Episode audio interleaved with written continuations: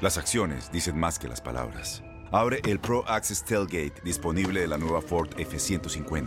Sí, una puerta oscilatoria de fácil acceso para convertir su cama en tu nuevo taller. Conecta tus herramientas al Pro Power Onboard disponible. Ya sea que necesites soldar o cortar madera, con la F-150 puedes. Fuerza así de inteligente solo puede ser F-150. Construida con orgullo Ford. Pro Access Tailgate disponible en la primavera de 2024.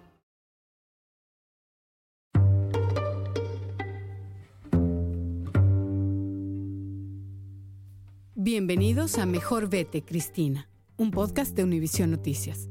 Yo soy Inger Díaz Barriga y lo que estoy por contarles es cómo una historia que parecía tratarse del éxito de una chef mexicana en Estados Unidos se transformó en la historia de Cristina Martínez, una mujer que escapó de un secuestro, renunció a sus hijos dos veces, hizo rituales de santería, cruzó otras dos veces el desierto, liberó a un niño de los coyotes, vendió quesadillas en la calle, lavó platos por 7 dólares la hora, se casó sin saber inglés con un gringo 13 años más joven que no sabía español, fundó un movimiento nacional por los derechos de los inmigrantes y a pesar de ser indocumentada, consiguió que su restaurante fuera uno de los 10 mejores de Estados Unidos. Pero no nos adelantemos. La primera vez que oí el nombre de Cristina Martínez fue en un noticiero.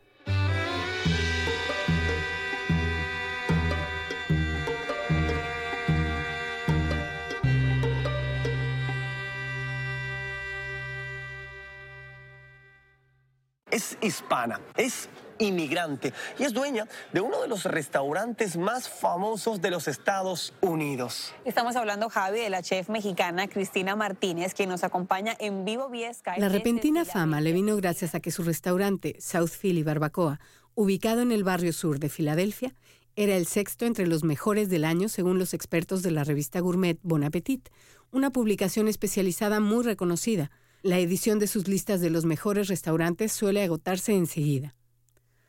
Cristina, además, le estaba presentando al mundo la barbacoa de borrego, una de las mayores excentricidades del menú callejero del centro de México. Vamos a ver, soy periodista y soy mexicana. Tengo una particular fascinación por la cultura gastronómica, pero además soy muy fan de la comida de mi país y la extraño condenadamente desde que vine a vivir a Miami hace poco más de un año, porque sí, aquí hay tacos por todos lados, pero poquísimos verdaderamente consiguen los sabores de México. Así que Cristina y su restaurante de barbacoa resonaron en mi radar luego luego. Quise entrevistarla.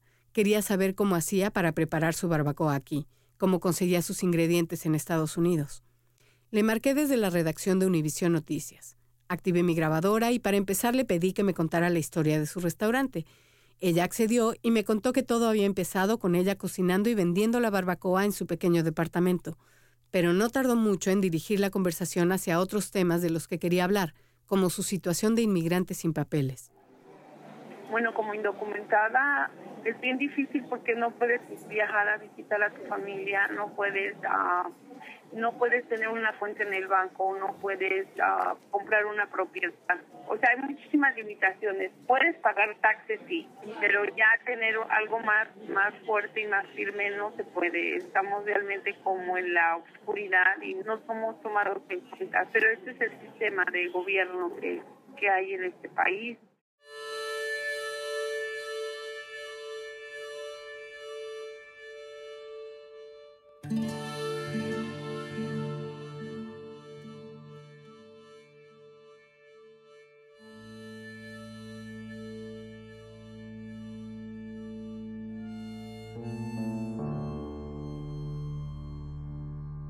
En Univisión estamos familiarizados con las distintas problemáticas de inmigración de Estados Unidos, pero para quien no lo sepa, aquí es importante señalar que el que Cristina hable abiertamente de su situación la pone en la mira.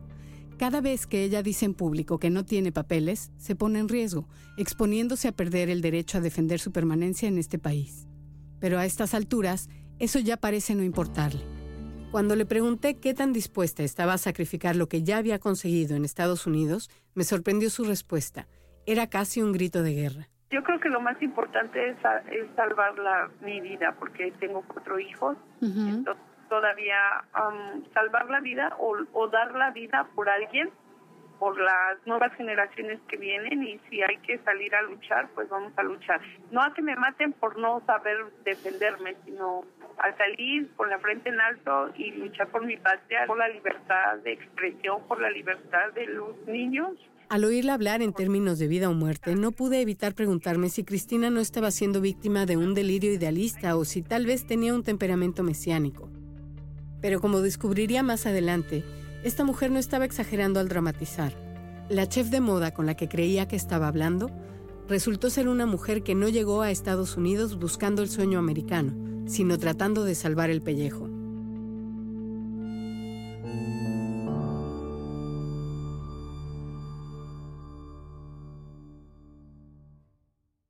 Decidí viajar a Filadelfia. Quería conocerla, ir a su restaurante, probar su comida.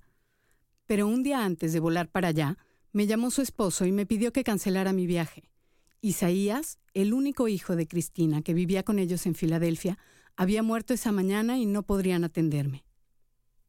Me dijo que Isaías tenía 23 años y no estaba enfermo, así que no sabían a ciencia cierta la causa de su muerte.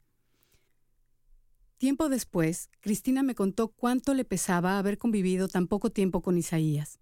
Tuvo que renunciar a él dos veces y dejarlo en México.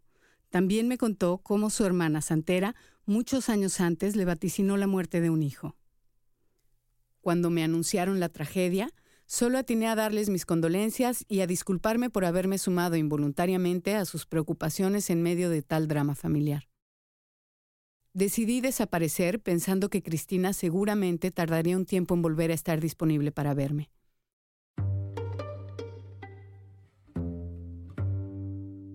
Por esos días tuve que ir a México por otras historias, pero con la de Cristina en mente, decidí aprovechar el viaje y lanzarme a conocer a su familia en Capuluac, su pueblo natal, famoso por la tradición barbacollera de sus habitantes. Mi plan era pasar allí el día y ver cómo preparaban la barbacoa, la pancita y el consomé que vendían los fines de semana, hablar con sus hermanos o con sus hijos si era posible,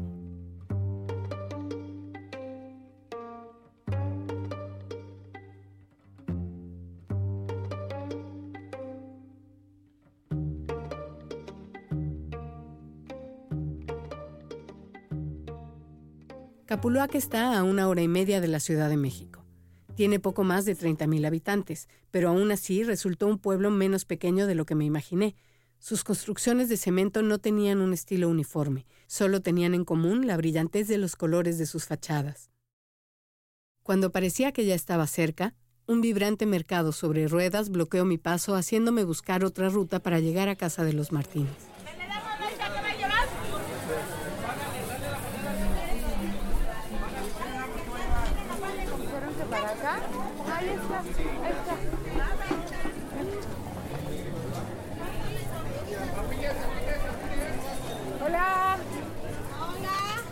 Sí llegamos. En el portón blanco de la casa me esperaba Carla, la hija de Cristina. El pelo chino recogido en una coleta la hacía parecer una adolescente, pero pronto supe que ese mismo día cumplía 25 años. Apenas regresaba del mercado. Había ido por tamales y atole para desayunar. La casa tenía una distribución poco común. A todas luces habían ido adaptándola a las necesidades de la familia, construyendo habitaciones nuevas en espacios disponibles. Era sencilla, pero no austera, y a juzgar por la gran cantidad de trastes y la enorme mesa que había en el comedor, ese seguía siendo un sitio de reunión activo. Para la entrevista, Carla y yo nos acomodamos en el sillón más grande de la sala, un espacio en el que evidentemente pesaban muchos años. Desde la pared principal nos observaba una gran imagen de la Virgen de Guadalupe. El cristal roto de la ventana que daba al patio nos permitía escuchar la actividad del piso de abajo. Yo aún no sospechaba la historia que estaba por revelárseme. Entre otras cosas que iré contando a través de los episodios de este podcast, esa mañana Carla me contó que antes de decidir cruzar la frontera, su mamá tuvo que decidir abandonar Capuluac. Todo fue muy rápido. Ella tenía 14 años, pero recuerda claramente el escape de su madre porque también fue el suyo. Prácticamente cuando salimos de aquí del pueblo, salimos huyendo, así. Salimos huyendo sin ropa, sin papeles, sin nada. ¿Por qué? Por el problema que habían tenido con mis papás. Ah, por la separación de Sí, entonces pues salimos huyendo. Le digo, a mí no se me olvida porque esa vez nos regalaron ropa para que nos pudimos ir. Nos regalaron dos mudas de ropa a mi mamá y dos mudas de ropa a mí para que nos pudimos ir. Yo fui la única que fui con mi mamá allá a Cancún. Mi papá se quedó, bueno, sí, se podría decir que se quedó con mis tres hermanos.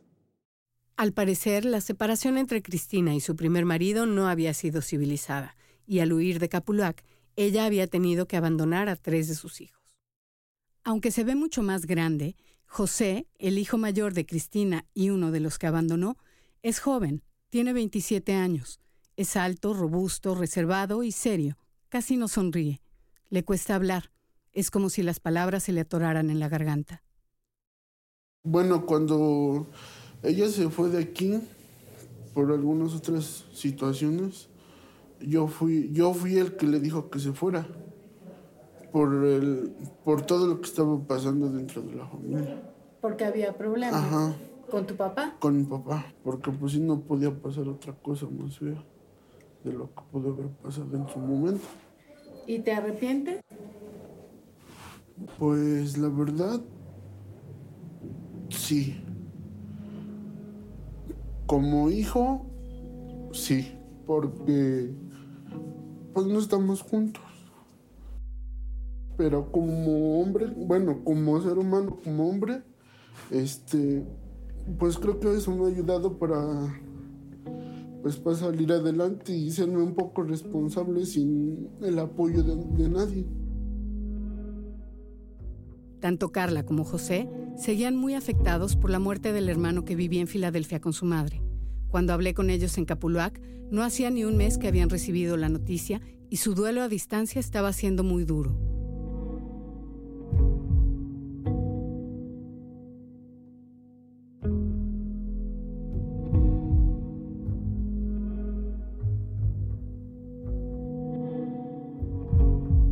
Mientras yo hablaba con ellos, Paco, el hermano de Cristina, destazaba y limpiaba un borrego abajo, en el patio de la casa adaptado desde hace más de 30 años para hacer la barbacoa. Cuando bajé a hablar con él, pude ver que en la parte cubierta hay un par de fogones grandes y dos mesas de trabajo para picar chiles, cebollas, cilantro, vísceras, limones y naranjas, todo a varias manos. Sí, es. Lo que pasa es que es maciza, pero blanda. Es jugosa. Más Y entonces lo bañas primero con sus juguitos de naranja. Ajá, sí. Sí, sí, sí. Es lo único, cuando di la barbacoa original y buena, es lo único que se le echa. Durante las seis horas que se tardó Paco en calentar el horno hasta conseguir la temperatura ideal para meter el borrego, hablamos mucho. De la tradición barbacollera, sí, pero también del pasado de Cristina en Capuluac. Paco me contó que durante los casi 20 años que Cristina vivió con el papá de sus hijos, casi no visitó a su familia. Al parecer, él era un tipo dominante al que no le gustaba que ella saliera de su casa. Se acuerda de una ocasión especial. Era el aniversario de sus papás, o sea, el de los papás de Cristina. Cumplían 25 años de casados e hicieron una gran fiesta familiar. Paco no consiguió que el marido de Cristina le diera permiso de ir, a pesar de que intentó convencerlo personalmente. Yo sé que no te gusta convivir con la gente, no te gusta el baile. Eh, porque no este, vas a misa y después de ahí, lo que quieras hacer, no, o hay problema. Y no fue, no fue ni me dejó ir. Está la fotografía en la cual estamos eh, este, cinco hermanos que tenemos que ser seis y no la dejó ir ese día no la dejó ir.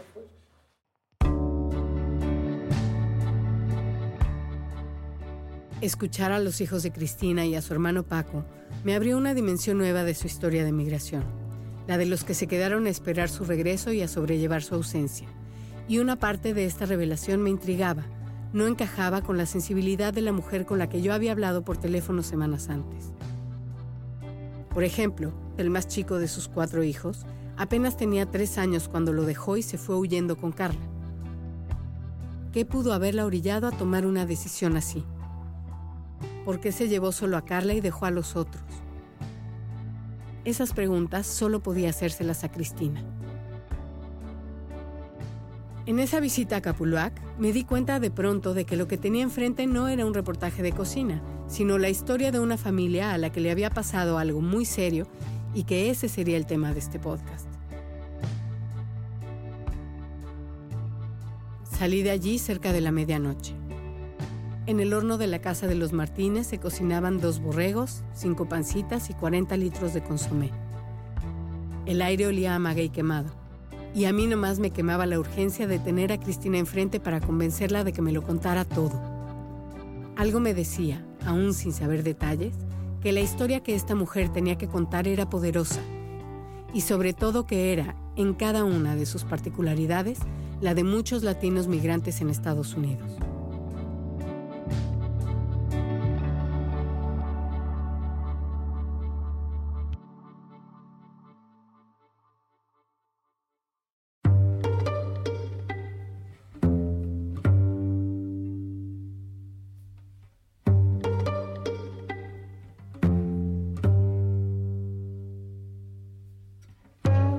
En el siguiente capítulo, la tranquila y feliz infancia de Cristina, la hija consentida del rey de la barbacoa, termina de golpe a los 16 años, cuando algo ocurre y ella siente por primera vez la urgente necesidad de abandonar su pasado.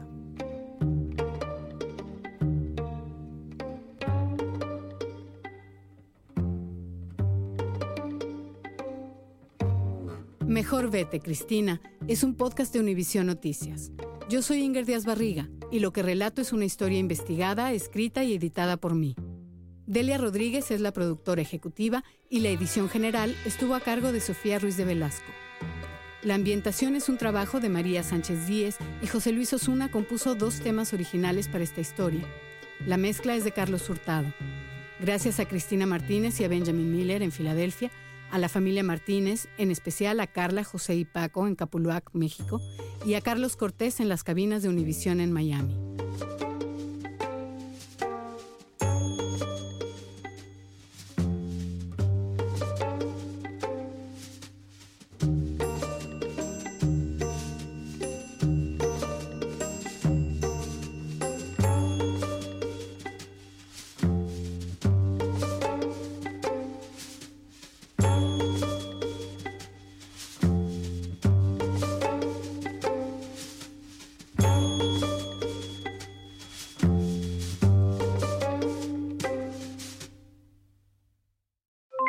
Mamá. Sorry por responder hasta ahora. Estuve toda la tarde con mi unidad arreglando un helicóptero Black Hawk. Hawái es increíble. Luego te cuento más. Te quiero. Be All You Can Be, visitando goarmy.com diagonal español.